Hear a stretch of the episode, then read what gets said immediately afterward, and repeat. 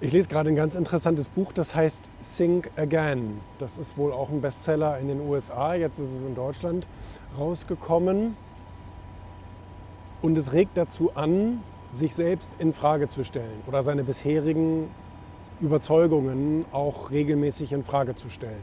Und begründet das damit, dass eben viele bekannte Wissenschaftler, Unternehmer und so weiter Trends verschlafen haben, ihren eigenen Untergang irgendwie provoziert haben, weil sie halt an ihren alten Denkmustern festgehalten haben.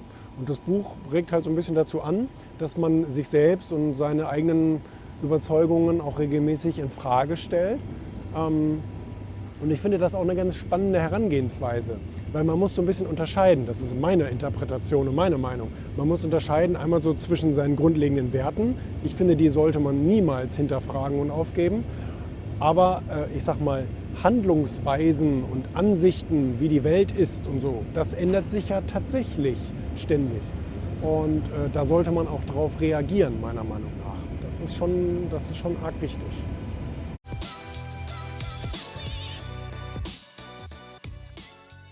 Ich habe Zoom jetzt ganz offiziell bei uns verboten. Ähm, wir haben sowieso schon immer extrem wenig Videokonferenzen gemacht. Ich glaube, innerhalb der letzten zwei Pandemiejahre hatten wir genau eine interne Firmen-Zoom-Konferenz. Ähm, ich habe mich da immer gegen gesträubt und auch wenn es darum geht, dass irgendwie externe Leute, Kunden oder Interviewgäste oder wer auch immer ähm, nach Zoom-Konferenzen gefragt haben, war die Antwort immer, nö, lass uns telefonieren. Telefonkonferenzen sind effizient, sehr schnell, lenken nicht ab, also nicht so sehr wie Zoom, Einwahllink, nee, ich habe den Einwahllink nicht, bei mir funktioniert das nicht, ach so, nee, ich muss die App installieren, äh, hast du Ton? Nein, du musst deinen Ton anschalten. Dann bist du eine halbe Stunde damit beschäftigt, äh, rauszufinden, äh, wie die technischen Voraussetzungen sein müssen, dass irgendein scheiß Zoom-Call stattfinden kann.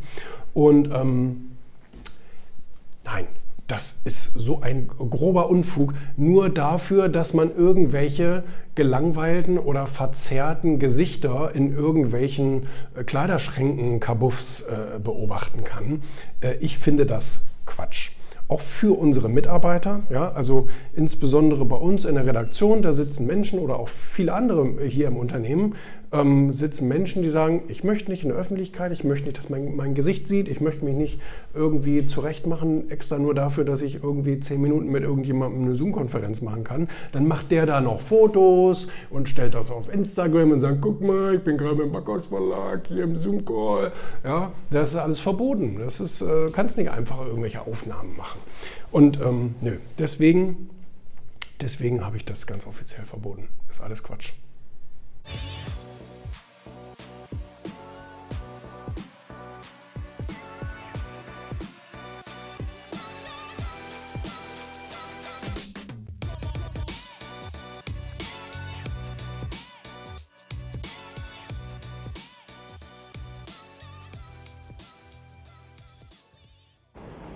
Du brauchst einfach diese unendliche Geduld. Immer wenn ich irgendwelche Nachrichten kriege, das dauert länger oder nee, ich habe es gestern doch nicht geschafft, ich mache es morgen und so weiter, ähm, habe ich mich mittlerweile schon extrem daran gewöhnt, weil ich weiß, dass sich halt eben viele Dinge verzögern. Ähm, es gibt aber auch so Extremsituationen. Es gibt ein Projekt, an dem sind wir jetzt seit fast zwei Jahren dran ähm, und das ist immer noch nicht so weit, wie ich das gerne hätte. Und ähm, ich hätte das gerne letztes Jahr mit rausgebracht. Also letztes Jahr haben wir unser eines großes äh, Projekt veröffentlicht, verifiziert, Erfolgmagazin verifizierte Profile. Ähm, aber es sollte eigentlich noch ein zweites Projekt veröffentlicht werden. Das haben wir aber noch nicht geschafft. Und ähm, ich habe diese Geduld, zum Glück. Ich habe extrem viel Geduld. Also mir wird auch nachgesagt, dass kaum jemand so viel Geduld hat und so ruhig bleiben kann bei ähm, bei sehr, sehr ja, stressigen Situationen.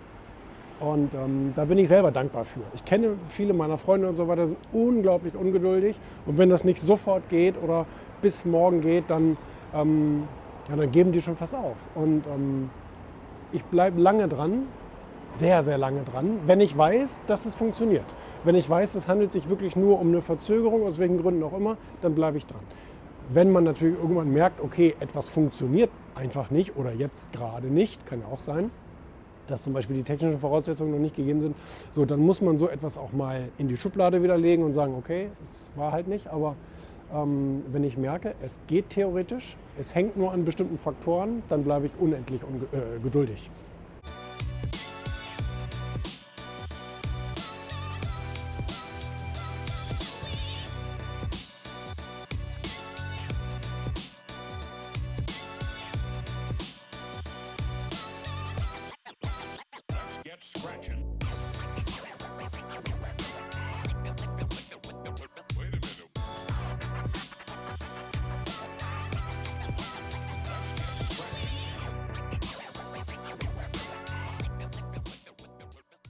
Mir wird das wirklich nicht langweilig, mir diese Listen hier anzuschauen. Das sind immer so die Auswertungen über unsere Magazine, die ähm, in Krankenhäusern, in Hotels, ähm, bei Friseurketten zum Beispiel, ähm, in Bibliotheken, in Autohäusern und so weiter, die dort eben verbreitet werden. Und dann gucke ich mir hier immer so die Lesestatistiken an.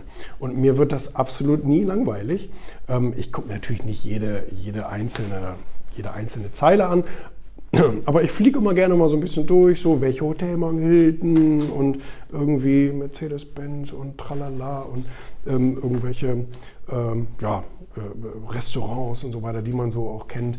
Ähm, ich finde das immer schön. Ich finde das immer nett, wenn ich sage, ach guck mal hier, da wieder auch, auch wieder hier, da auch wieder da äh, gelesen und ähm, ja. Ich meine, klar, das ist natürlich eine Finanzauswertung. Wir, wir kriegen ja Geld dafür, dass wir unsere Magazine dann da zur Verfügung stellen. Ähm, das ist kein Riesengeschäft, aber ist ganz nett. Und ähm, ich finde es immer so von der Verbreitung her, finde ich das immer schön. Ähm, ja.